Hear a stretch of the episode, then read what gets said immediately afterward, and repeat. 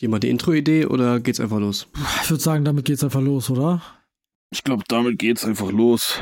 Ja, dann herzlich willkommen zu einer neuen Folge Gespräch unter fünf Äuglein. Wir begrüßen euch sehr herzlich zurück zu einem Update. Ich bin der Malte und ich bin nicht alleine. Nein, ich habe gleich zwei der schönsten Menschen der Welt bei mir. Und zwar einmal den Mike und den Marvin. Hallo. Na, Ben. Oder morgen oder Mittag oder wann auch immer ihr das hört. Wann auch immer ihr uns hört, genau. Malte, was machen wir denn heute? Du hast das gerade schon so phänomenal eingeleitet. Heute gibt es ein paar Dinge, die sich ändern werden. Möchtest du das mal zusammenfassen? Ja, genau. Ähm, und zwar haben wir, äh, wer uns auf Instagram folgt, hat das mitbekommen, zuletzt eine Umfrage gemacht, wie lang unsere Folgenden sind, wie euch das gefällt und so weiter. Und wir haben daraus äh, beschlossen, dass wir diese Äuglein-Folgen, die ja unsere zwei- bis dreiwöchigen Update-Folgen sind, wo wir uns updaten, was wir gemacht haben, auf 45 Minuten begrenzen wollen. Das bedeutet für die heutige Folge oder für das heutige Update, äh, übrigens der 10.8., ähm, dass wir die Folge splitten in zwei Teile, weil so viel passiert ist, wir haben so viel geschaut, gemacht und so viel, über das wir reden wollen. Das heißt, in Update Teil 1 vom 10.8. reden wir hauptsächlich über Filme, Serien und die Erledigung unserer Hausaufgaben.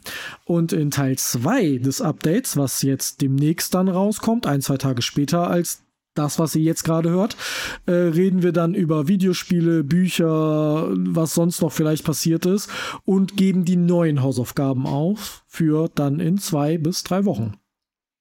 Das war absolut richtig. Alles daran stimmte. Wahnsinn. Ist nichts mehr hinzuzufügen. Nee, dem ist nichts mehr hinzuzufügen. Ja. Genau, damit ihr euch nicht eineinhalb Stunden lang am Stück langweilt und überhaupt nicht wisst, worum es geht, ähm, versuchen wir in den Updates euch vorneweg zu sagen, was euch in dieser Folge erwartet. Ein bisschen präziser als die letzten Male, wo wir nur sagen, es geht um alles Neue. Hat Malte das schon richtig gesagt, versuchen werden wir uns jetzt heute für diese Folge auf Filme beschränken und in der nächsten Folge geht es dann um den Rest. Das werden wir je nach ähm, Themenfülle, die uns so in den letzten Wochen widerfahren ist, einfach von Update zu Update-Termin frei entscheiden. Also ob wir das jedes Mal in zweimal 45 Minuten splitten oder es auch bei einer Folge mal bleiben kann, ähm, lassen wir uns frei. Da möchten wir uns ähm, nicht festlegen. Das machen wir einfach themenabhängig und mal ist es so, mal ist es so. Ihr fahrt auf jeden Fall immer am Anfang der Folge, was es ist und worum es geht. So, da wir keine Intro-Musik haben, gibt es jetzt hier auch keinen Jingle. Oder, wie du gerade schon sagtest, Malte, wir gehen sofort in die Hausaufgabenbesprechung. Das machen wir doch, oder? Richtig. Macht am meisten Sinn. Und los. Kommen wir nun zu den Hausaufgaben. Hausaufgaben. Wir haben zwei aufbekommen gehabt. Oder wir haben uns zwei aufgegeben. Ähm, sowohl Mike als auch ich hatten eine Hausaufgabe auf. Mit welcher wollen wir denn anfangen? Ich kann das ganz kurz machen. Ich habe äh, die Hausaufgaben ähm, nicht gemacht. Die, die Aussage, ja. Die Aussage habe ich schon lange nicht mehr getätigt. Das fühlte sich ein bisschen komisch an, ehrlich gesagt. Es gibt einen Eintrag ins Klassenbuch. Das, oh ja, das nein. Tut mir leid.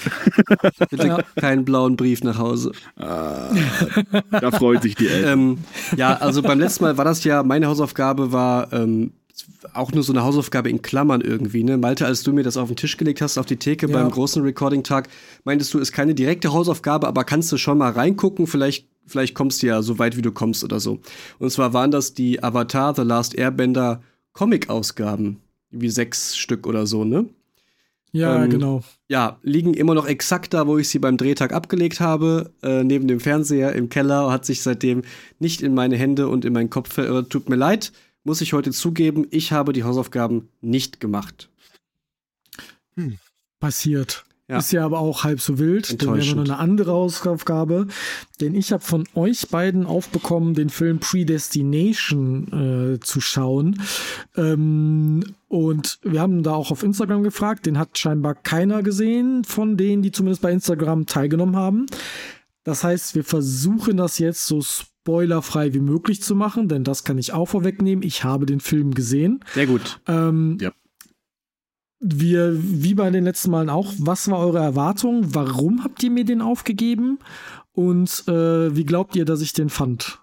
Aber möchtest du anfangen? Wir haben uns ja quasi gleichzeitig unabhängig voneinander dazu entschieden, irgendwann Malte diesen Film mal auf den Tisch zu legen, ne? Ja, das kam ja so von, von Hölzchen auf Stöckchen mhm. wegen Succession und Sarah Snook und Sarah Snook spielt in Predestination mit. Und dann ist mir aufgefallen, ey, ich habe den Film ja in einer wunderschönen Steelbook Blu-ray zu Hause Dann bringe ich die das nächste ah. mit und äh, gib, gib die dem Malte.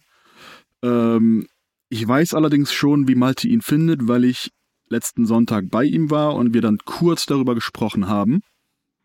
Also heute brechen wir wirklich mit allen Regeln. Nicht gemachte Hausaufgaben, Vorbesprechungen von Themen. Es ist die reine, es ist Folge Anarchie, auch, die Folge wird Anarchie im August.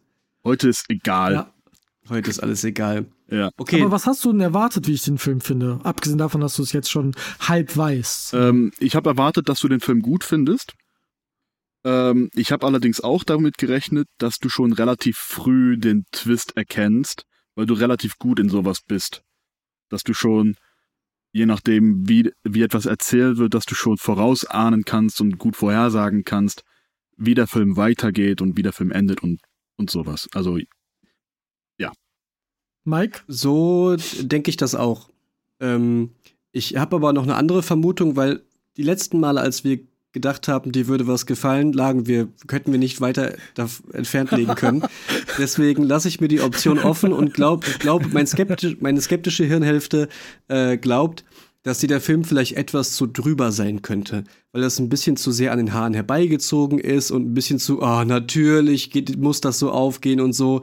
Ähm, da, das, da, das kann ich mir vorstellen, dass sich das vielleicht genervt hat, weil es ein bisschen zu konstruiert ist. Vielleicht müssen wir noch mal ganz kurz, bevor du auflöst, äh, in zwei Sätzen sagen, was das überhaupt für ein Film ist und worum es geht. Wir haben beim letzten Mal gesagt, dass es ein Thriller ist. Ethan Hawke spielt mit, und zwar die Hauptrolle, und Sarah Snook spielt mit, die andere Hauptrolle. Und es geht um so einen ähm, FBI-Klon, der mit Zeitsprüngen versucht, Verbrechen in der Timeline der Welt zu verhindern ja. und zu korrigieren und ähm, dann passieren ganz schlimme ähm, Bombenanschläge und dann wird versucht, dieses, diese Bombings ähm, zu verhindern. Dabei verstrickt sich der FBI-Agent, den wir verfolgen, der von Ethan Hawke gespielt wird, in einer Geschichte um sich selbst, um sich selbst irgendwie zu korrigieren. Ähm, und dann wird das ganz schnell sehr, sehr spoilerig. Da müssen wir jetzt aufpassen. Mehr als das können wir nicht, werden wir auch nicht sagen, glaube ich.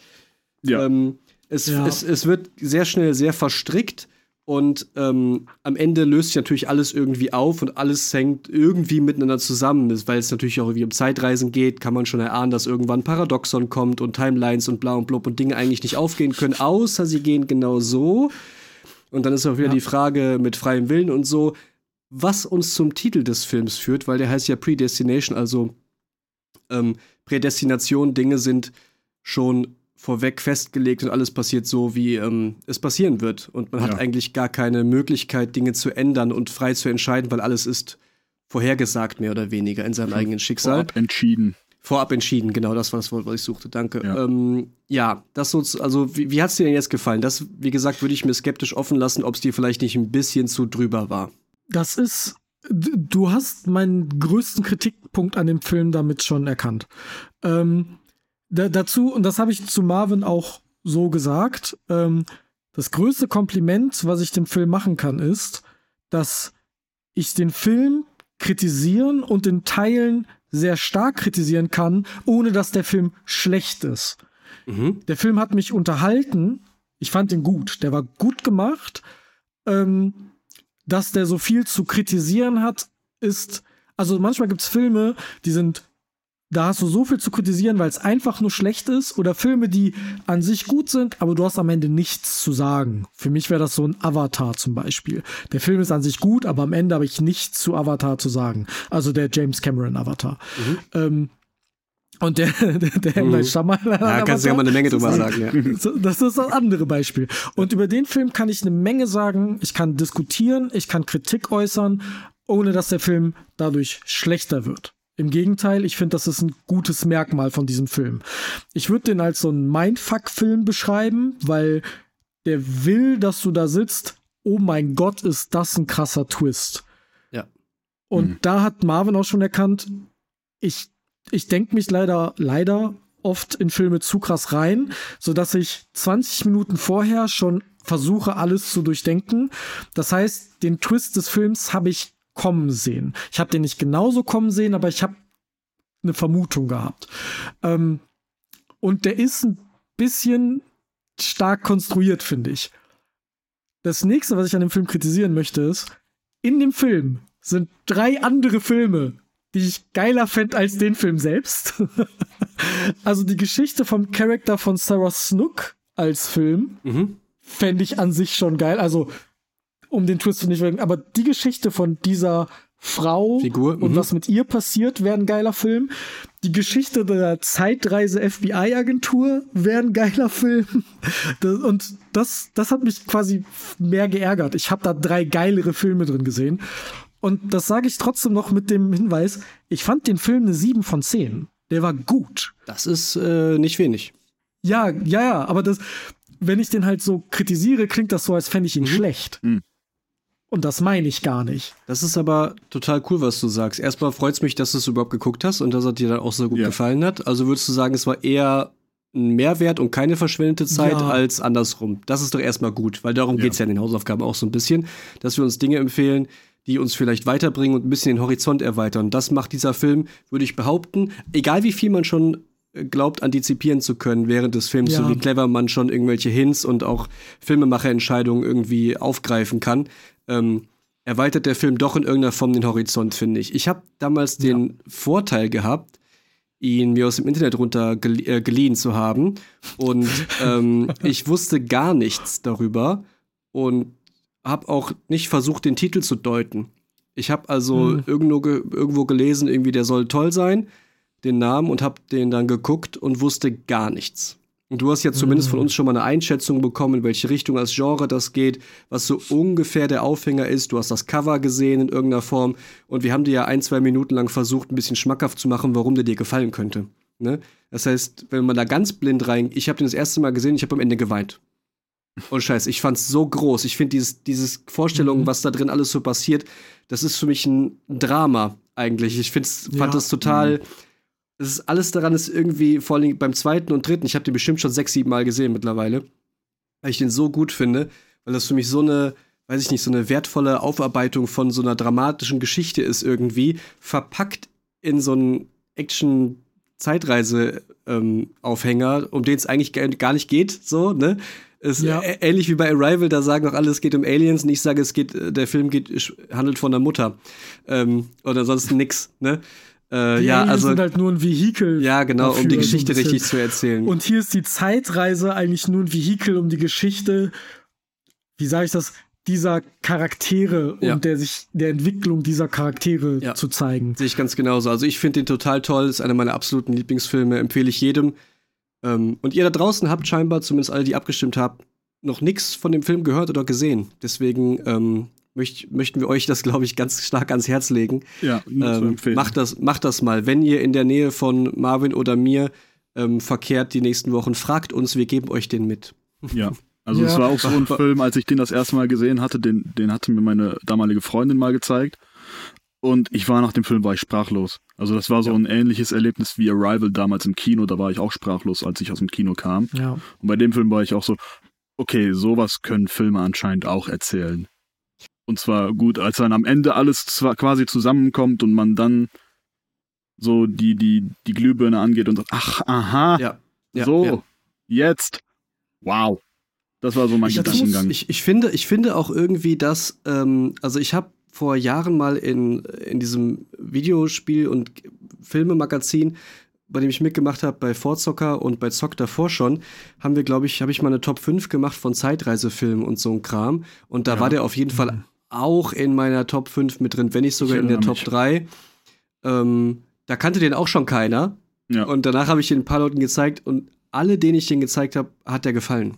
Mhm. Was, glaube ich, ein guter Garant dafür ist, ähm, dass ja. das ein toller Geheimtipp ist. Was ich zu dem Film aber sagen muss, ist, der Film ist nicht für jeden was, weil mhm. du musst komplett dabei sein. Ja. Ähm, das verlangt der Film auch von dir. Und man muss sich halt ein Stück weit darauf einlassen, der Film. Also, da, ich habe ja kritisiert, dass der Film ein bisschen zu konstruiert ist. Der, der will intelligent sein, der Film.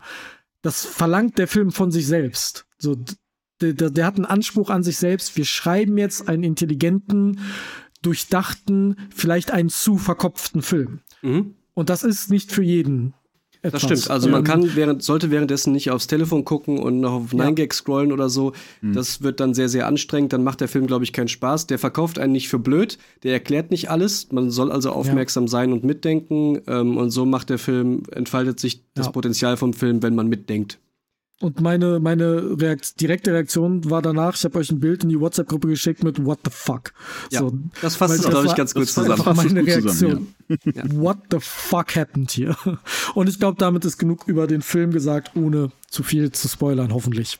Guckt ihn und Ich glaube, wir waren mit, den, mit der mir. spoilerfreien Erzählung jetzt gerade ganz gut. Ja, finde ich auch. Haben, wir haben nichts großartig erzählt. Nur so schön drumherum. Außer, Schön. eine Sache kann ich noch sagen, äh, Snape kills Dumbledore. Das kann ich noch sagen. Ist der Ja. schon zu alt, der Witz, für den Spoiler? Oder kennt ihr noch den äh, I heard you like spoilers, so I put a spoiler on your spoiler, so you can Mm. spoiler when Snape kills Dumbledore? Dieses, dieses Meme von, Ja. von Exhibit oder was bei Pimp My Ride. von Pimp Ja. My Ride, genau wegen I heard you like spoilers. Ja, ja. Oder Spoiler on your Spoiler. Ey, Pimp My Ride, ich habe da neulich eine, ich weiß nicht, ich weiß gar nicht, ob es ein Artikel oder eine Doku war. Ich habe auf jeden Fall so mitbekommen, was so mit den Fahrzeugen passiert ist. Ja, alles Ja, Schrott. ja. Alle, Alle alle Schrott, Schrottautos, die meisten wollten die direkt verkaufen eigentlich, aber durften nicht. Mhm. Die, Ich habe auch mitbekommen, dass die teilweise von äh, der, der Werkstatt, bei der, bei der die waren, dieses West Coast Customs, dass die Mhm. halt Features eingebaut haben und dann nach Drehschluss mussten die diese Features wieder ausbauen. Weil es Voll gab geil. ja teilweise, ja. waren. es gab ja teilweise Autos, die hatten dann irgendwie drei Xboxen drinne oder fünf PSPs auf so Laufbändern. Komplett bescheuert. Natürlich braucht niemand für sechs Xboxen in seinem Auto. Wer braucht das? Ja. Ja, aber Ja, ist ja. halt für Ja. den Showfaktor.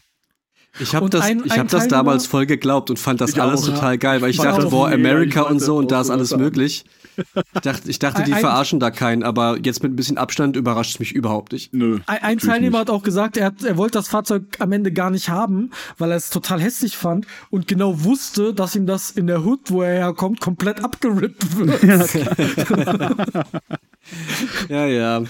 Realität Ja, und ja, Fernsehen. so leid. Okay, äh, das genug zu Maltes Hausaufgabe. Wir werden uns auch Hausaufgaben aufgeben, wenn es welche zu verteilen gibt. Das wissen wir natürlich jetzt noch nicht. Das aber erst am Ende der zweiten Ausgabe dieses Updates. Also in der nächsten Folge am Ende werden Hausaufgaben verteilt. Wir machen also jetzt weiter mit Filme und Serien. Wollen wir bei Filmen bleiben? Ja, Ja. bleiben wir erstmal bei Filmen. So, ähm, wir haben ja, manche Dinge haben wir alle gesehen, richtig? Ja. Die Ja, können wir dann vielleicht nach hinten stellen. Ich würde, ich habe zwei Dinge auf der Liste, von denen ihr, glaube ich, nicht nichts gesehen habt. Das werden So, wir sehen. das, das erste ist, ja. ja, Indiana Jones 5. Oh, Habt ihr nicht gesehen, ne? nee. Nope. Ja, war ich im Kino. Ähm, ich mach's kurz. Ähm, war okay. So, ähm, es war nicht so unangenehm wie der davor. Es hat versucht, Harrison Ford und der Rolle von Indy einen so fairen und schönen Abschied wie möglich zu geben. Leider haben sie versucht, nochmal wieder auf alles ein oder zwei draufzusetzen, was für mich überhaupt nicht funktioniert hat. Das Ende fand ich total scheiße. Es soll wohl ähm, ein alternatives Ende geben, was ich mir dann gerne mal auf Blu-ray später anschaue. Das war wahrscheinlich auch das, was ich mir im Film am Ende gewünscht hätte, was ich leider nicht bekommen habe und was ich auch blöd für die Figur fand. Aber naja, ansonsten hat man halt gesehen, dass 90% ähm, Harrison Ford nicht am Set war, sondern Stuntman, ähm, die immer schön den Rücken zur Kamera gekehrt hatten. Gut, der Mann ist wie 135 oder so mittlerweile. Gefühlt, ja. Dass der nicht Der mehr fällt, dass so. der nicht mehr fällt und springt und so, ist völlig klar. Und wenn er versucht zu laufen, dann sieht das auch ein bisschen zu langsam aus. Hm. Ähm, ansonsten war es okay. Hier, ähm, wer hat denn mitgespielt? Ich will mal sagen Sophie Alice Baxter, aber so heißt sie gar nicht. Äh, Phoebe, Phoebe Waller-Bridge. Waller, Waller-Bridge, genau. Ich Von- weiß nicht, so über Fleabag. Sophie. Ja, von Fleabag, genau. Ja. Ähm, die spielt ja hier äh, Woman Sidekick ähm, Rolle. Ähm, ich habe die im Trailer, ich habe die nur auf dem Plakat gesehen. Ich hatte gar, gar keinen Trailer vorher gesehen. Habe die auf dem Plakat gesehen und dachte, oh nee, ich glaube, also ich mag die gerne. Die schreibt total toll und die spielt total toll. Fleabag ist super, übertrieben lustig und sehr, sehr, sehr clever. Ähm, ich wusste aber, in der Rolle wird die mich wahrscheinlich nerven. Einfach weil die Ja. Rolle so ist. Das liegt Okay. überhaupt nicht an ihr. Und äh, hat sie auch. Also, das Schade. fand ich total blöd. Das war, finde ich, so nicht weit genug gedacht, in die Ecke geschrieben. Gut, es bleibt ein Actionfilm, da muss man Klischees bedienen. Da können wir auch nachher noch mal mit einem anderen Film drüber sprechen. Ähm, Das wiederholt sich nämlich irgendwie, dieses Thema. Ähm, war ganz gut, ist okay, dass es jetzt zu Ende ist, ist nicht das furchtbarste, der furchtbarste Abschluss für die Reihe. Für richtige Indiana Jones-Fans, zu denen ich mich nicht zähle, die haben da bestimmt noch mal andere und stärkere Meinungen zu. Ähm, mich hat der gut unterhalten. In Form der UCI Unlimited Card habe ich da kein Geld für ausgegeben, deswegen fand ich es nicht so tragisch, den Film gesehen zu haben. Hätte ich da 25 Euro ausgegeben, würde ich mich, glaube ich, ein bisschen ärgern. Jetzt ein bisschen mhm. wehgetan. Ja, also Versteh das ich. reicht, an einem Sonntagnachmittag auf der Couch zu gucken, wenn man so dreiviertel aufmerksam ist. Dann kriegt man genug von Action ähm, mit. Also, ja. Mhm. Das deckt sich mit der Kritik, die ich von anderen Leuten ja, ja bei mir okay. habe. Gut, ja. dann soll es das dazu gewesen sein. Habt ihr vor, den nächste Zeit zu gucken? Wollt ihr noch ins Kino gehen? Läuft der überhaupt noch? Nee, nee, ne? nee. also wenn, dann warte ich, bis er auf Disney Plus ist. Ja, hm. genau. Guck den da. Ja. Habt ja. da nichts verpasst. Ich mach irgendwann mal mache ich mal einen Indie-Marathon, wo ich alle Indie-Filme mal anschaue. Weil ich habe nur den ersten gesehen, die anderen kenne ich gar nicht. Also. Oh, okay. Der dritte ist der beste. Ja. So ist es. Okay. Ähm, Nächster Punkt auf der Agenda: Mission Impossible Dead Reckoning Part 1. Der Film mit dem längsten Namen dieses Jahr wahrscheinlich. Auch nicht gesehen. Wer hat den gesehen von euch? Auch nicht gesehen. Ja, habe ich gesehen, bin sofort ins Kino gegangen. ja? Nee. Natürlich nicht. Achso, also jetzt habe ich es erst verstanden wegen Tom Cruise. Ich dachte, hä, wirklich? Warum? Warum sagst du nichts? Hätten wir doch zusammen gehen können. Ja, ja, ja, ja. Tom Cruise und Malte beste Freunde. Ja, äh, besser als Indiana Jones 5, was jetzt im Vergleich dazu auch nicht so richtig schwer ist würde ich mal sagen, die haben nach Mission Impossible Fallout, dem, der letzten Installation vom Film, halt die Messlatte wirklich übertrieben hochgehängt. Also da noch einen draufzusetzen, ist eigentlich nicht möglich und haben sie laut meinem Gefühl in diesem Film auch leider nicht geschafft. Hm. So. Ja. Das mag daran liegen, dass sie sich halt jetzt seit sieben Filmen immer eine neue weltvernichtende äh, drohende Katastrophe ausdenken müssen, die halt irgendwann nach Atombomben, Geheimgift und was auch immer, Bionic äh, DNA, Drohnen und irgendeiner so Scheiße, irgendwann ist halt die große Bedrohung zu Ende erzählt. Das, das gleiche Problem hat James Bond, das gleiche Problem hat jede andere Installation von Wir müssen die Welt retten. Ähm, und die vierte Geheimorganisation hinter der Geheimorganisation glaubt irgendwann halt auch keiner mehr. Da kann auch Christoph Walz nichts mehr bei James Bond dran retten. Ich glaube das dann halt einfach nicht mehr, weil es mich langweilt. Ich denke mir, ah, natürlich gab es noch eine Schattengesellschaft dahinter. und so ein Problem versuchen sie jetzt hier auch zu konstruieren. Es geht natürlich nicht um Atomwaffen und so ein Kram, sondern um AI. Na klar. Oh die, äh, und in diesem Film wird das Ganze, das ist jetzt auch kein Spoiler, das kriegst du wahrscheinlich aus dem Trailer schon raus.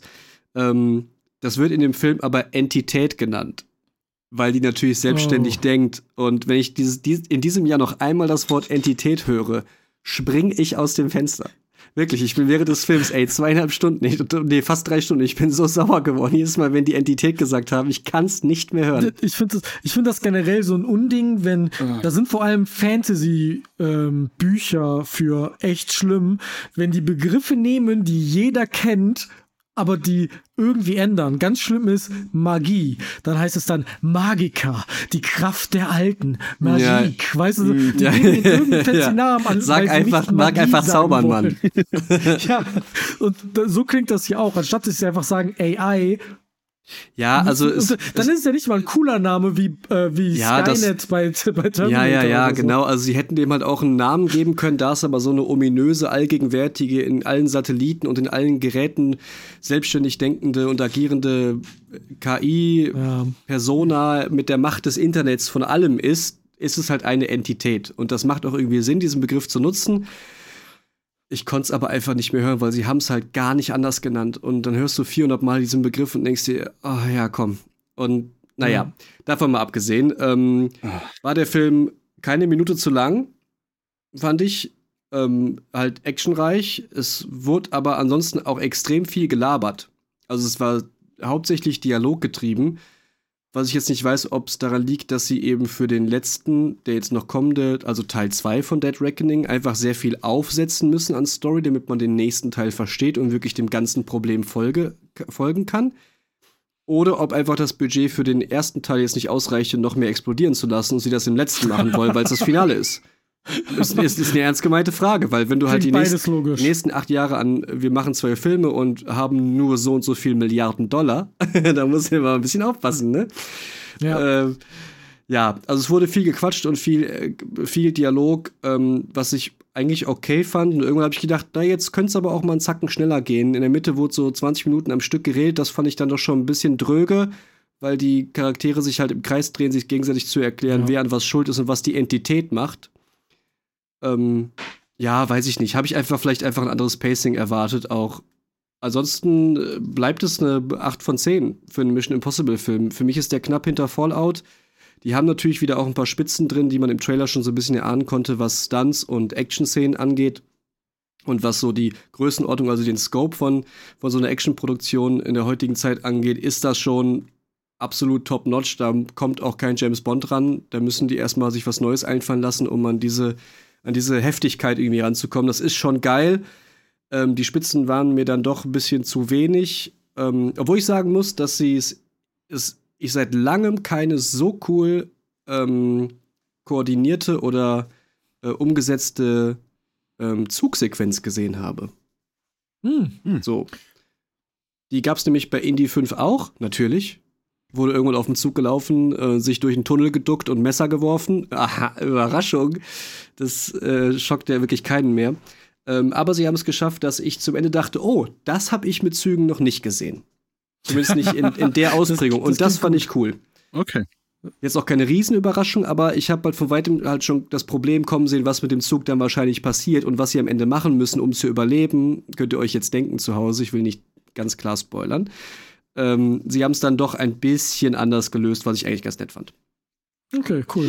Ja, ja also wenn man die Chance hat, den noch mal in groß und laut zu sehen, ist das natürlich ein absolutes äh, Actionfeuerwerk und Fest. Schaut den dann also auch zu Hause so laut wie irgendwie möglich. Ähm, jetzt noch ins Kino zu gehen, ist, glaube ich, dann in Kino 8 hinten links auch ein bisschen dröge. Guckt ihn einfach zu Hause, wenn ihr ihn nicht schon gesehen habt. Ansonsten schreibt uns auch gerne auf Instagram, was ihr denn von den Filmen so haltet. Das könnt ihr übrigens mit jeder Sache tun, die wir hier besprechen.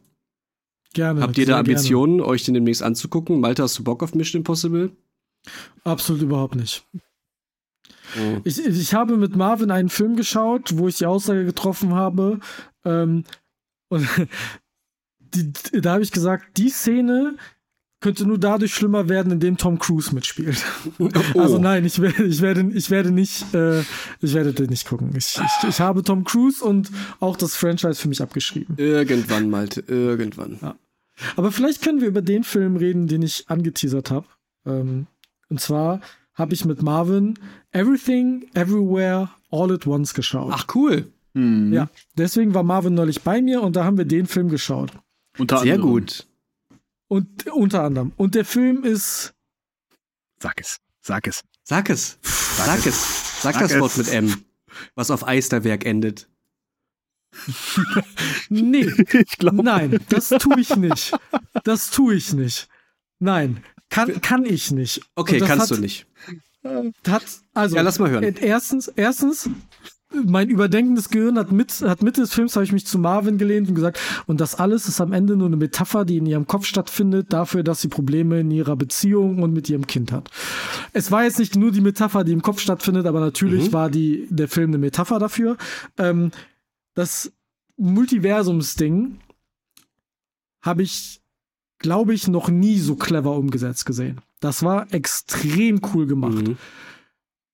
Das, der hatte extrem coole Szenen. Jamie Lee Curtis, ich habe die erst nicht erkannt. Perfekt. Und ich, äh, als ich die mhm. erkannt habe, war ich so, oh, wow. Ja, mit, ihre, ähm, mit ihren Keksen. Ja. Ich habe übrigens äh, gelesen, ich weiß nicht, ob ich das schon erzählt habe, ich erzähle es nochmal ganz kurz. Nur einen Satz dazu. Jamie Lee Curtis hat ihr Outfit für ihre Figur selbst ausgesucht und mitgebracht. Perfekt. Das finde ich witzig. Perfekt. Was sie dann im das Film trägt, diesen komischen. an der Hand, oder? Komplett, komplett. Irgendwo habe ich gelesen in irgendeinem Interview oh, von wegen, geil. wir hatten das perfekte Outfit für die Figur und sie hat gesagt, nein, nein, nein, ich weiß ganz genau, wie ich aussehen muss. Ich bringe das schön selbst mit. Geil. Finde ich richtig, finde ich, das macht es noch schöner irgendwie. Fantastisch gespielt. Die Schauspieler generell alle auf einem sehr hohen Niveau. Mhm. Ähm, ganz kurz, worum es in dem Film grob geht. Eine, ähm, ich glaube, es ist eine chinesische Familie, ähm, lebt in Amerika. Die haben so einen Waschsalon, der läuft na, sagen wir mal nicht so gut. Und der, der Vater von der Frau ist da und da gibt's halt Probleme mit der Tochter und dem Vater, der die Ehe und des, den Beruf nicht akzeptiert. Und dann tut sich mehr oder weniger aus dem Nichts ein Multiversumsparadoxon auf, in dem es diverse Varianten von diesen Charakteren gibt und die können per Sprung mit einem Gerät die Fähigkeiten einer anderen Variante von sich nutzen. Zum Beispiel, es gibt eine Variante von mir, die ist ein krasser Kampfsportler und ich kann dann Kampfsport-Moves krass nutzen. I know Kung Fu. Und äh, Do you da, think that's daraus air you're entwickelt sich ein Konzept, wo ich nicht vorwegnehmen will, wie es endet.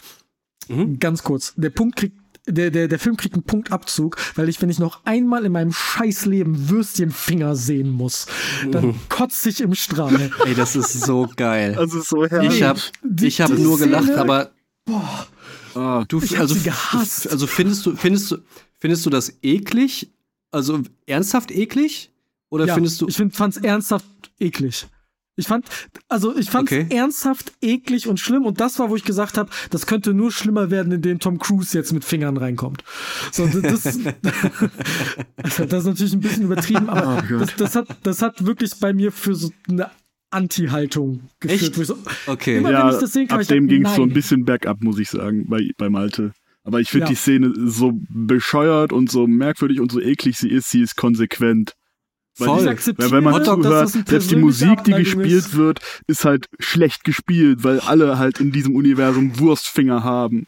Ja. Es, ist, Es es ist macht, so, ah, es ist so herrlich konsequent. Weil die es jetzt nicht kennen, wir sprechen, also wenn Malte sagt Wurstfinger, meint er wirklich Finger als aus Hotdogs. Ja, Hotdog. Also- ja. Die sind dann auch doppelt so lang wie kommt normale Finger. Senf raus und, und dann- oh. Und Ketchup. Senf und Ich fand, Ketchup. ich fand es so ist herrlich. Wa- Was ich mir, was ich mir, also ich fand das überhaupt nicht widerlich oder eklig jetzt. Nee, ich auch nicht. äh, ernsthaft, so so, ich the fuck-Moment. über, übertrieben lustig, genau so ein What the Ja. fuck Moment. Und was ich mir bei so einer Szene denke, und das gilt für den gesamten Film, wenn das die Idee ist, die die gemacht haben, dann will ich die Idee sehen, die abgelehnt wurde. Ja, Das stimmt. ja. So, wenn das, wenn alles das, was in dem Film drin ist, der Kompromiss war, weil davon muss man immer ausgehen, weil auch egal wie klein man das produziert, irgendwo haben Studios und Leute und auch jemand wie Jamie Lee Curtis was zu sagen, ob die sich jetzt Hotdog-Finger ankleben lässt oder nicht, da kann die immer noch Nein sagen, ne? Ja, ähm, ja. was man nachvollziehen könnte, was sie nicht hat, Gott sei Dank. Ich wünschte, sie hätten Nein gesagt. Aber das ist eine persönliche Abneigung, ne? Also, ich musste halt, und das tut mir leid, ich habe diese Szene gesehen und musste an den Film Sausage Party denken. Und das, das ist eine Assoziation, die man nicht haben möchte. Äh, wenn du den Film nicht kennst, Mike, Hm, Doch, doch, kennst du kenn ich. den? Ja, klar. Ja, ja, ja, ja, Horror. Und das, das hat so ein bisschen das Enjoyment rausgenommen. Und die letzte halbe Stunde hatte ich so ein bisschen das Gefühl, ihr habt genug draufgesetzt. Ihr habt schon on top, on top, on top, on top gebildet. Ihr müsst nicht noch einen draufsetzen. Es reicht. Ich, ich, ich habe genug. Ähm, ich, war einfach ein bisschen dann. So, es war einfach. Oh, So ein bisschen einfach so Reizüberflutung, habe ich das. Gefühl, oder? Genau, es war Ja, einfach. Das, das Ja. kommt wahrscheinlich auch durch diese Fingersache, wo ich so extrem drauf reagiert habe. Ich hatte einfach eine Reizüberflutung. Ähm, und auch hier ähm, für mich eines der besten ein Kompliment, meine ich wirklich als Kompliment. Du hättest das Multiversumsding rausnehmen können und du hättest immer noch einen fantastischen Film gehabt. Weil die Grundstory um die Familie Ja. als, als Ja. Drama richtig gut funktioniert. Und dann packen die dieses Multiversumsding rein und das funktioniert extrem gut. Auch hier ist das Multiversum, Zeitreise, Parallelwelten, irgendwas Dingsy wieder nur das Vehikel, um die Ja. eigentliche Geschichte zu erzählen, nämlich die zwischen den Familienmitgliedern, äh, zwischen Generationen, ähm, die nicht verstehen, dass die Tochter eine Freundin hat statt einen Freund und wie denn das in der Ehe funktioniert und was mit den Kohlen ist und wer stolz auf seine Familie ist und so. Also ganz tief sitzende ähm, Charakterausprägungen und ja, Probleme und Konflikte, Ja. die da aufge erstmal aufgezählt werden, dann aufgerissen werden, dann versucht werden, mit zwei Anläufen zu lösen, was nicht klappt, und am Ende muss es ja trotzdem irgendwie aufgelöst werden. Oder zumindest ein Versprechen geben für so könnte man das vorstellen. Und wir sind jetzt, denken jetzt alle in die gleiche Richtung, ne? Ähm, der Film hat, hat sich einfach extrem viele Aufgaben gegeben. Nicht nur auf der erzählerischen Seite, sondern eben auch auf der, auf der Action-Seite und auf der Unterhaltungsseite, auf der visuellen Seite. Also das ist wirklich, der Film hätte keinen besseren Titel haben können als Ja. Everything Everywhere All at Once, weil genau das ist es. Alle Themen sind drin, dem Film fehlt gar nichts, es ist aber auch nichts zu viel. Ich verstehe die Reizüberflutung in der letzten halben Stunde, das geht vielen Leuten so, denen ich darüber gesprochen habe. Man geht da auch leer irgendwie aus dem Film raus und denkt, okay, weil es gibt auch nichts mehr zu sagen dann. Es ist Ja. dann alles, dieser Film ist komplett abgeschlossen. Alles Mehr ist Film geht nicht. da drin. Me- Mehr, mehr Film geht nicht in einen Film. Ich So, bräuchte genau so. wahrscheinlich jetzt ein halbes Jahr, bevor ich den noch mal gucken kann. Das verstehe ich. Man braucht da Und Abstand erst zu. dann könnte ich eine Bewertung richtig abgeben. Mhm. Weil es, es, es fühlt sich für mich jetzt gerade unfair an, den Film eine Bewertung aufzudrücken. Weil ich hatte jetzt auch ein paar Tage, um darüber zu überlegen. Mhm. Und ich finde den Film sehr gut, aber ich kann jetzt nicht sagen, war es eine 7 oder vielleicht doch eher eine 9. So in, in dem Rahmen bewegt sich das. Mhm. Irgendwo zwischen 7 bis 9 von 10. Und ich muss den auf jeden Fall noch mal gucken, Ja. aber erstmal nicht. Das Schöne beim zweiten Mal gucken von so Filmen, die sehr komplex werden und sich am Ende so komisch aufdröseln, ist halt, dass man beim zweiten und 17. Mal gucken immer noch Dinge sieht, die während des Films schon passieren, ne? Und so weiter. Ihr wisst schon. Und die Reizüberflutung ist dann nicht mehr so krass. Genau, Ja, und man hat weißt, halt, was passiert und trotzdem noch Ja. Dinge und Details erkennst. ja, das macht dann total Spaß. Das hat halt, also der Film hat einen sehr hohen äh, Wiederschauwert, finde ich. Ja, Ja, absolut. Das ist ein, gut, gutes Attribut. Ja, schön. Das freut mich doch. Mhm. So, jetzt müssen wir mal ähm, über die Puppe im Raum sprechen. Ja, Ich dachte, wir reden erstmal über die Bombe im Raum. Können wir auch. Oder, oder die Puppenbombe. Oder die. also über die, die, die Bombe, da kann ich nicht mitreden. Ähm, Ich will es ungern Pumpe nennen, weil das dann beides zusammen Ja, das, das, nee, das klingt falsch. Das klingt falsch. Es geht, die Sprache ist natürlich von Barbie und Oppenheimer. Jawohl. Ähm, Marvin, fang doch einfach mal mit Oppenheimer an. Oppenheimer. Es geht um J. Robert Oppenheimer. Den Wofür steht das Erfinder- J? Hä? Wofür steht das J? Julius tatsächlich. Ich habe das gelesen. Ach, du hast es nachgesehen? Okay. Julius weil- Robert Oppenheimer. Weil im Film wird er auch gefragt, wofür steht das J? Und er sagt, ah, ist egal. Ja, ist egal. Julius. Und das fand ich total gut. Julius, der Julius. Äh, Oppenheimer ist der Erfinder der Atombombe, äh, welche dann ja 45 auf Hiroshima und Nagasaki abgeworfen wird und der Film handelt halt von, ja, von Oppenheimer, von seiner Studienzeit bis hin zu gerichtlichen oder nicht wirklich gerichtlichen Prozessen, aber doch in einer Art von Prozessen nach dem Abwurf der Bombe, wo es dann um Sicherheits äh, Freigaben geht und, und, und so weiter vom FBI oder von der CIA oder von was auch immer. Ich weiß auch nicht mehr, wie das genau heißt. Der Film war lang, drei Stunden. Mhm. Äh, der Film war laut, sehr Mhm. laut, Ja. aber geil laut. Ja. Ähm, da hat sich das IMAX auch auf jeden Fall gelohnt. Ähm, aber es wird unfassbar viel geredet. Und der Film ist halt von Christopher Nolan gedreht. Äh, von dem kennt man verzwicktere und kompliziert und komplex geschriebene Filme.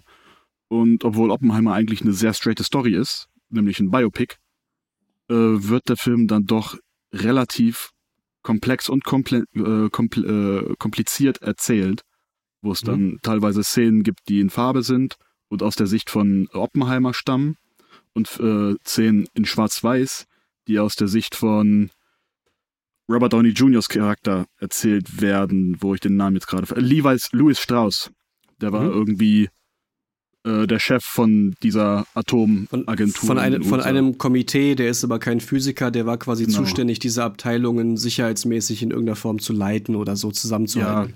irgendwie so. Quasi sowas wie ein alter Projektleiter, könnte man Ja. sagen. Genau.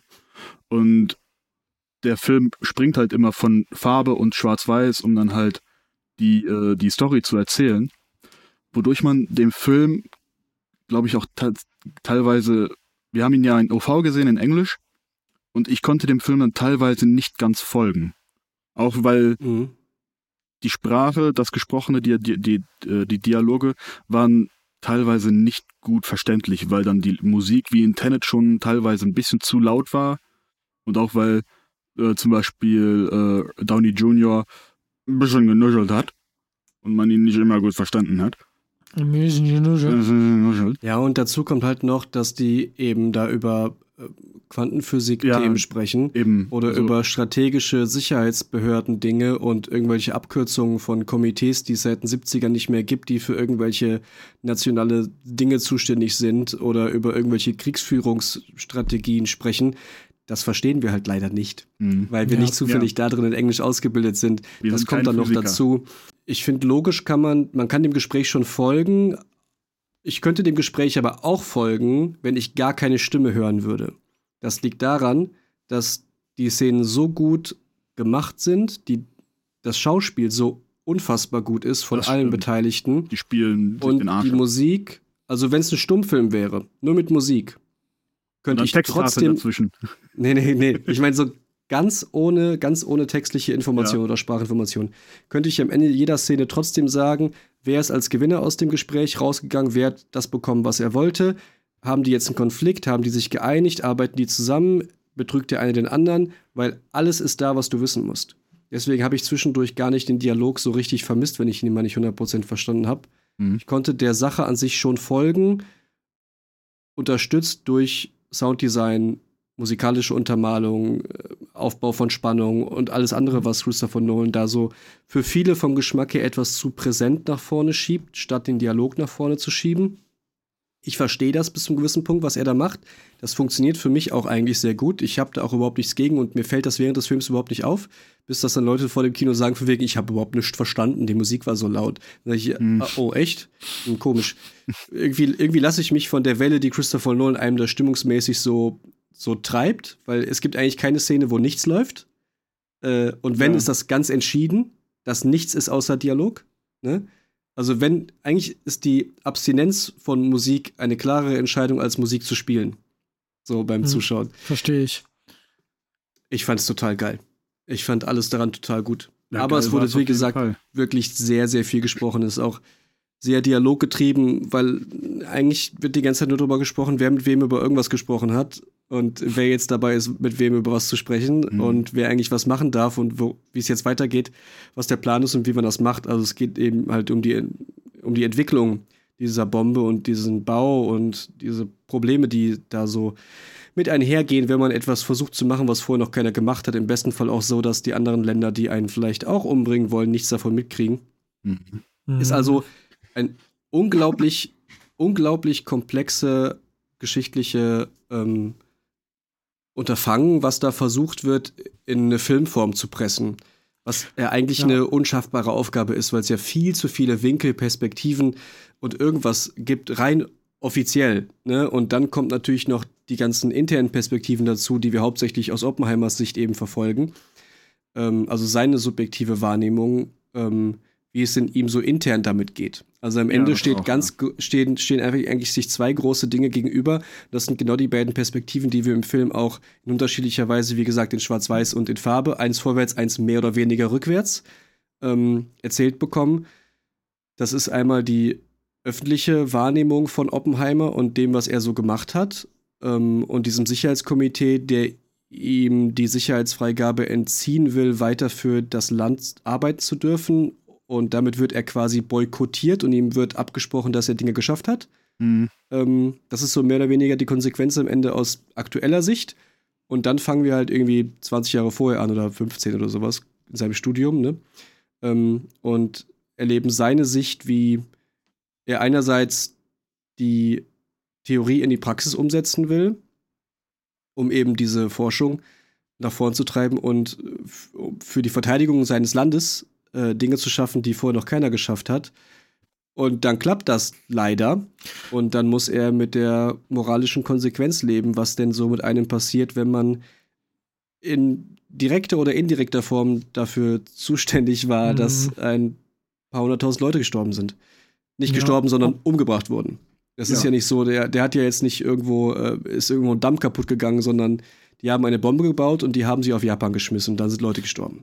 Zweimal. Ja, Ähm, das, ja. das Zweimal. sich ja jetzt auch irgendwie bald äh, ein Jubiläum oder so gab es da jetzt. Oder nee, ein Jahrestag war einfach irgendwie. Ich wollte gerade sagen. Jubiläum ist das Also, falsche Wort Ja. äh, für eine Sache, Ja, für eine äh, schlimme äh, Sache, ja, die sich wiederholt. Ja, Ähm, also war das nicht gemeint. Aber ja, ich weiß, was das- du meinst. Ja. Ich, ich kann zu dem Film nicht viel beitragen, außer dass ich oft Kritik gehört habe, dass Oppenheimer zu gut wegkommt. Ähm, weil Oppenheimer wohl, und da kann ich nicht, ich habe mich mit dem Mann jetzt nicht so viel beschäftigt, dass der erst sehr viel später eingesehen hat, dass das falsch war und dass der vor allem gegenüber seiner Frau nicht so ein netter Mensch war, wie er wohl im Film war. Das ist aber alles, was ich dazu beitragen kann, weil ich weder den Film gesehen habe, noch irgendwann genug über Oppenheimer weiß. Mhm. Ähm, Ja, ich glaube, das passiert aber bei Biopics einfach mal, weil du, du hast schon gesagt, da passiert so viel, so viele Winkel und du musst dich auf einen Winkel fokussieren. Und dann kann nicht immer alles beleuchtet werden, wie es manchmal vielleicht beleuchtet werden müsste. Ähm, ja, und du hast halt für eine Aufgabe dann auch nur diese drei Stunden Zeit. Das ist eigentlich auch ja. fast unmöglich. Also wäre das eine Kurzserie gewesen mit achtmal eine Stunde Serie. Hätte ähm, man das auch füllen können, garantiert. Äh, problemlos. So problemlos. Von Tschernobyl. Ja, ja, genau habe ich auch gerade gedacht. Du kannst mhm. da aber auch problemlos vier Staffeln draus machen. Ne? Äh, also das ist alles möglich. Du kannst das ja, das ging ja über Jahrzehnte mhm. aus ja. allen möglichen Blickwinkeln. Und du hast schon recht, Malte. Oppenheimer kommt ein bisschen besser weg, als er in der Realität wohl weggekommen ist. Äh, ich denke, da wurden Dinge vereinfacht dargestellt, muss man ja, und auch wahrscheinlich ein mhm. bisschen beschleunigt dargestellt. Ähm, und so Dinge wie die Beziehung zu seiner Frau, gespielt von Emily Blunt, die auch einen fantastischen Job macht. Ja. Ähm, äh, das hatte meine Freundin nach, nach dem Film zu mir gesagt, dass sie sich gewundert hat, dass man so wenig von deren Ehe und Beziehung gesehen hat. Äh, und ich sagte, finde ich gar nicht, weil du weißt alles, was du wissen musst. Ja. Es wurde jetzt aber kein Streit zwischen den beiden gezeigt. Es wurde auch keine Auseinandersetzung gezeigt. Es wurde keine, keine Form der Interaktion gezeigt. Auf einmal hatten die zwei Kinder, wurde vorausgesetzt. Und man sieht, dass sie trinkt und offensichtlich unglücklich ist. Die reden da aber nicht drüber. Es gibt also keine direkte Konfliktsituation in dieser Ehe. Wir kriegen das nur am Rand von Szenen mit. Und das reicht vollkommen aus weil du trotzdem weil weißt, die dass die unglücklich ist. sind, dass sie sich schon lange nicht mehr anfassen, dass sie mit den Kindern zu Hause ist und überfordert ist. Er ist die ganze Zeit weg, er darf aber nicht drüber reden, was er macht. Sie fängt an zu trinken, weil sie einsam ist. Der hat wahrscheinlich noch was mit anderen Frauen, bla bla bla bla bla. Das weiß man alles, obwohl es nicht gezeigt wurde, so direkt, ja. weil sie niemals darüber reden. Hat mir jetzt aber trotzdem genug über die Ehe verraten. Und so geht der Film mit vielen Randthemen um, die man trotzdem wissen muss ja. zur Einordnung von Oppenheimers Person. Und äh, bevor jetzt irgendjemand sagt, äh, Spoiler oder so, naja, das ist ein Biopic. Also das sind, ist eine historische Figur. Das ja. sind Sachen. Mhm. Also äh, klar, ähm, da, da, sind wir haben über genug Sachen wurde jetzt glaube ich nicht geredet, aber das sind Sachen, die die weiß man halt, wenn man Oppenheimer Wikipedia-Artikel liest. So, dass da ja, Probleme ja, in der Ehe gab zum Beispiel. Ich finde aber nicht nur, dass es ein Biopic ist. Ich finde auch das, das, der zweite Begriff für die Genre-Einordnung, den ich immer wieder gehört habe, den ich unterstreichen würde, ist Thriller. Denn es ist nicht, nicht nur ein dialoggetriebenes ähm, Biopic, wo, in, wo irgendwo in der Mitte mal was explodiert, ähm, sondern ich finde die Perspektive von Oppenheimer vor allen Dingen nach dem Erfolg des Bombenbaus, sagen wir es mal so, geht mit seiner Moral schon geht er schon hart mit sich selbst ins Gericht in irgendeiner Form, was auch total interessant dargestellt wird. Und ja. dann hat der Film mehr Thriller-Elemente, als das Plakat ähm, abschätzen lässt, sage ich mal, mit dem ein oder anderen uh, und Schreckmoment im Kino. Kein Jumpscare, ähm, ne?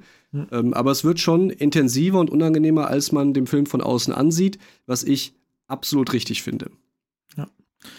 Dass das so dargestellt wurde. Stimme ich zu mit Blick auf die Zeit sollten wir jetzt über das andere große Ereignis von Barbenheimer sprechen. Über Barbie. Barbie. Barbie. So, Barbie haben wir alle gesehen, ne? Barbie haben wir Barbie alle haben gesehen. Wir alle gesehen. Ich auf Deutsch. Ich auf Englisch.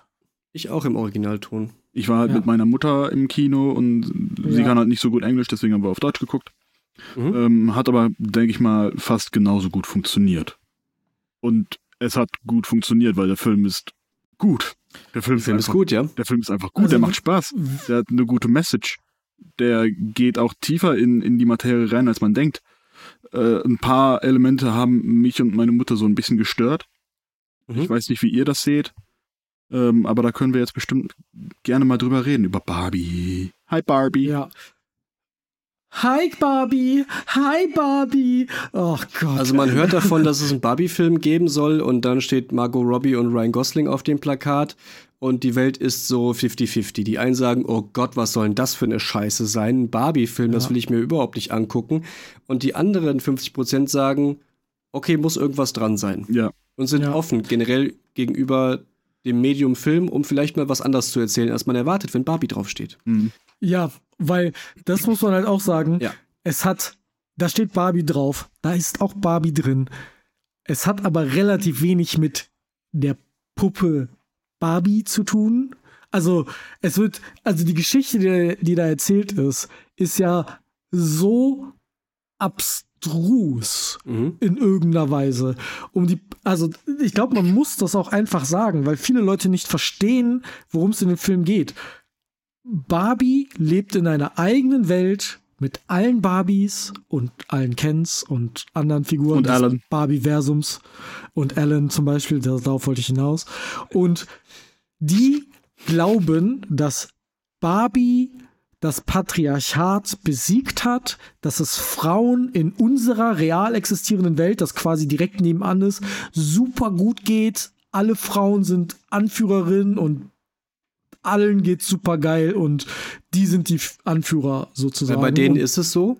Genau, Barbie hat in, die in Welt Barbie, gerettet. In der Barbie World ist es so mhm. und deswegen genau. kann das ja gar nicht anders sein, weil es ist ja nicht so. Ne? Barbie ist die größte, beste ja. Frau. Die hat den Frauen die Rettung gebracht. Und alles und ist Barbie perfekt. Erfährt, Jeder Tag ja. ist gleich. Ja. Oh ja. Jeden Abend wird eine krasse Party gefeiert. Die Kens sind nur dafür da, um die Barbies zu beeindrucken und ähm, zu tun, was die Barbies wollen, werden aber von den Barbies eigentlich immer nur schlecht behandelt. Und da muss man sagen, der Film ist nicht nur eine sehr gute Komödie, weil er unglaublich witzig ist, sondern eine extrem gute Gesellschaftskritik. Der Film schafft es ähm, nach den ersten nach zehn Minuten ungefähr, also sehr, sehr, sehr, sehr schnell, nach dem Aufmachen dieser Barbie-Welt, in der wir uns befinden, der wir erstmal glauben sollen, die Welt mit einem einzigen Gedanken komplett zu zerschmettern. Mhm. Und der Gedanke ist, der von außen kommt, das werde ich jetzt mal vorwegnehmen, so welt- und bewusstseinserschütternd für die Figur von Barbie, die wir da verfolgen, dass auf einmal alles, was sie glauben, was real ist in ihrer Barbie-Welt, nicht stimmen kann. Und das ist unfassbar, dieser Gedanke. Also wörtlich unfassbar für die. Sie können diesen Gedanken nicht fassen und wissen nicht, woher der kommt. Und versuchen dem auf den Grund zu gehen und äh, holen sich dann Hilfe in ihrer kleinen Barbie-Welt und kriegen dann den Tipp, vielleicht musst du mal nach draußen gehen, in die echte Welt und rausfinden, wer dir denn diesen Gedanken in deinen Kopf gegeben hat, weil du bist ja eine Puppe und alles, was mit dir gemacht wird draußen, jeder Gedanke, den die Menschen, die mit dir spielen, haben, geht in dich über. Und scheinbar ist da gerade irgendwas, ein sehr, ein sehr schlechter Gedanke. Und dann versucht Barbie in der echten Welt rauszufinden, wer denn den Gedanken hatte. Und dann kommt natürlich Barbie-Welt und unsere in Anführungszeichen echte Welt äh, in diesem Bild von Barbie World in, der, in dem Film eben aufeinander. Und auf einmal ist die Diskrepanz ganz schön groß. Ken reist ja. mit und stellt fest, äh, dass das Patriarchat ist, ja, ist ja voll gut. Dass äh, Man rule the world, ne? Ähm, ja.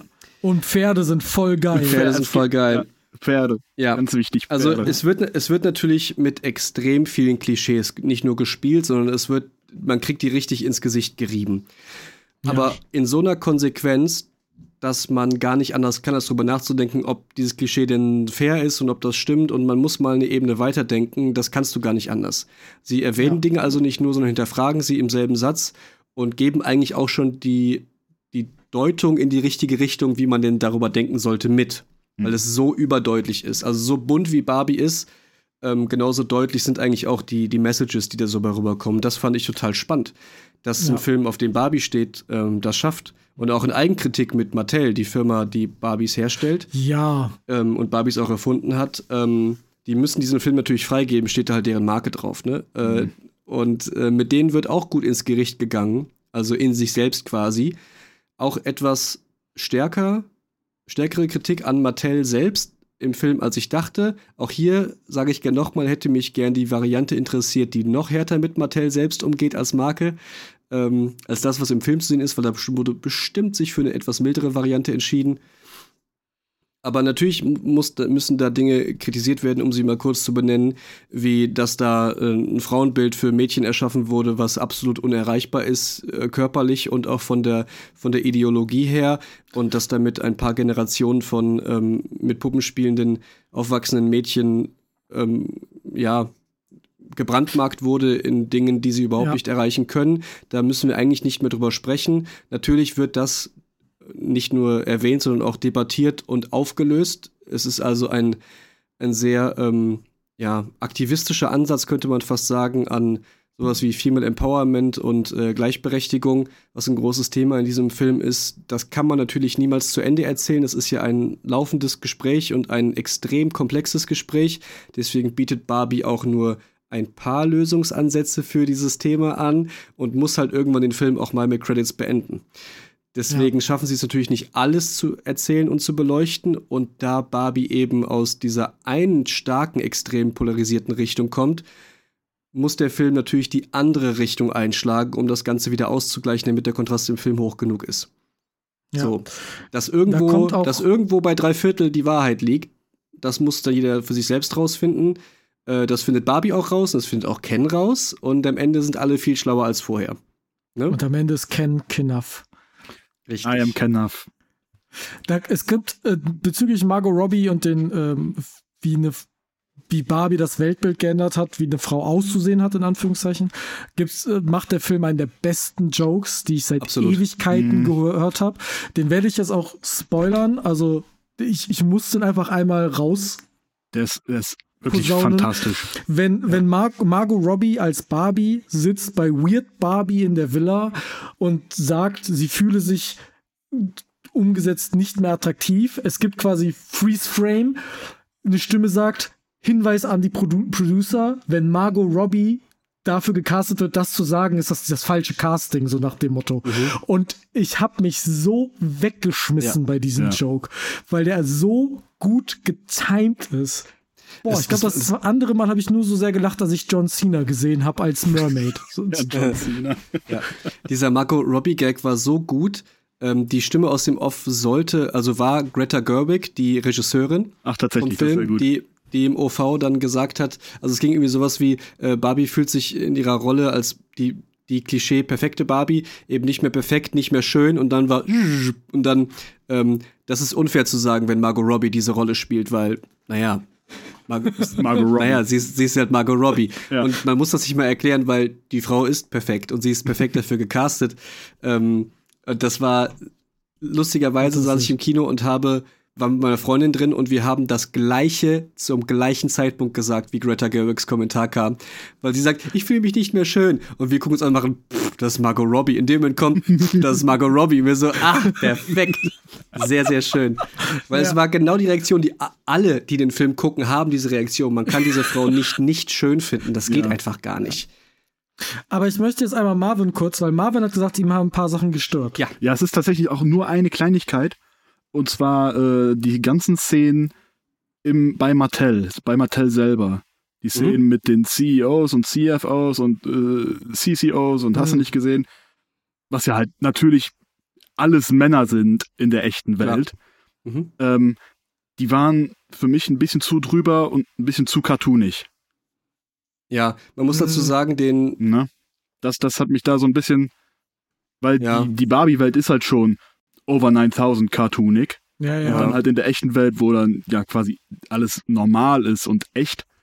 Und dann kommt die da aber in so eine Comic-Welt von Mattel rein. Und äh, ja, alle ja, fühlen weiß, sich da so ein bisschen, ja, wir drehen den Humorregler mal auf 11 und Will Ja, Ferrell Will Ferrell ja, spielt halt auch, ja. Ne, und ähm, das war dann für mich so ein bisschen drüber. Aber das ist auch so eigentlich der einzige ich. Kritikpunkt, den ich daran habe. Weil der Film mich am, ja. ist von vorne bis hinten einfach nur herrlich. Die Tanzkampfszene vorm Ende, meine Mutter oh. hat sich nicht mehr einbekommen vor Lachen. Mhm. Also es war wirklich unfassbar herrlich. Und ich sage jetzt schon voraus, dass I'm Just Ken eine Nominierung für den besten Song bei den Oscars bekommt. Ich glaube, der Film wird einige Nominierungen so bekommen. Das glaube ich. Ähm, vielleicht, für, vielleicht für Kostüm, aber auf jeden Fall für Produktionsdesign, also ja. Setbau und mhm. ähm, Für Kostüm Arrangement. hätte der das verdient, ja. ähm, weil, ich meine, das hat nichts mit dem Film selbst zu tun, aber, und da, da mal Hut ab an die Leute, die da das geplant haben. Margot Robbie hat während der Promo, solange sie noch Promo machen durfte, für den Film auf dem roten Teppich Outfits angelehnt an Original-Outfits von Barbie getragen aus den 50ern, 60ern, 70ern. Mhm. Und das ist so gut durchdacht. Also, das ist der Wahnsinn, wie viel Aufwand dahinter ja, ich, wurde. Alle, alleine in der ersten Szene, wo dann ja die 2001-Anspielung gemacht wird, der Badeanzug, den Margot Robbie trägt, ist der Badeanzug von der allerersten Barbie. Ja. Das ist, Sie ist Ja, quasi die Urbarbie. eins Die Urbarbie ist das.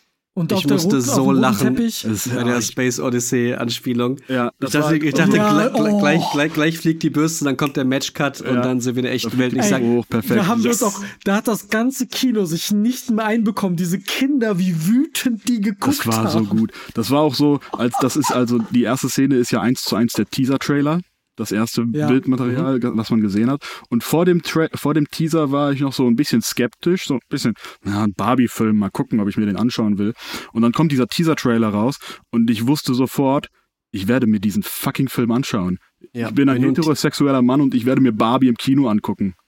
Ja, natürlich. Ja, Also bitte. klar. Wenn du halt Ja. einen Teaser-Trailer machst, in dem du eine 2001 A Space Odyssey von Stanley Kubrick Anspielung nicht nur anspielst, sondern halt nachbaust, Ja. Und um, die, um, um, die, um die. Skalierung deiner Ah. Puppe zu bewerben, äh, die nicht untertrieben ist, finde ich. Nee. Ähm, Ja.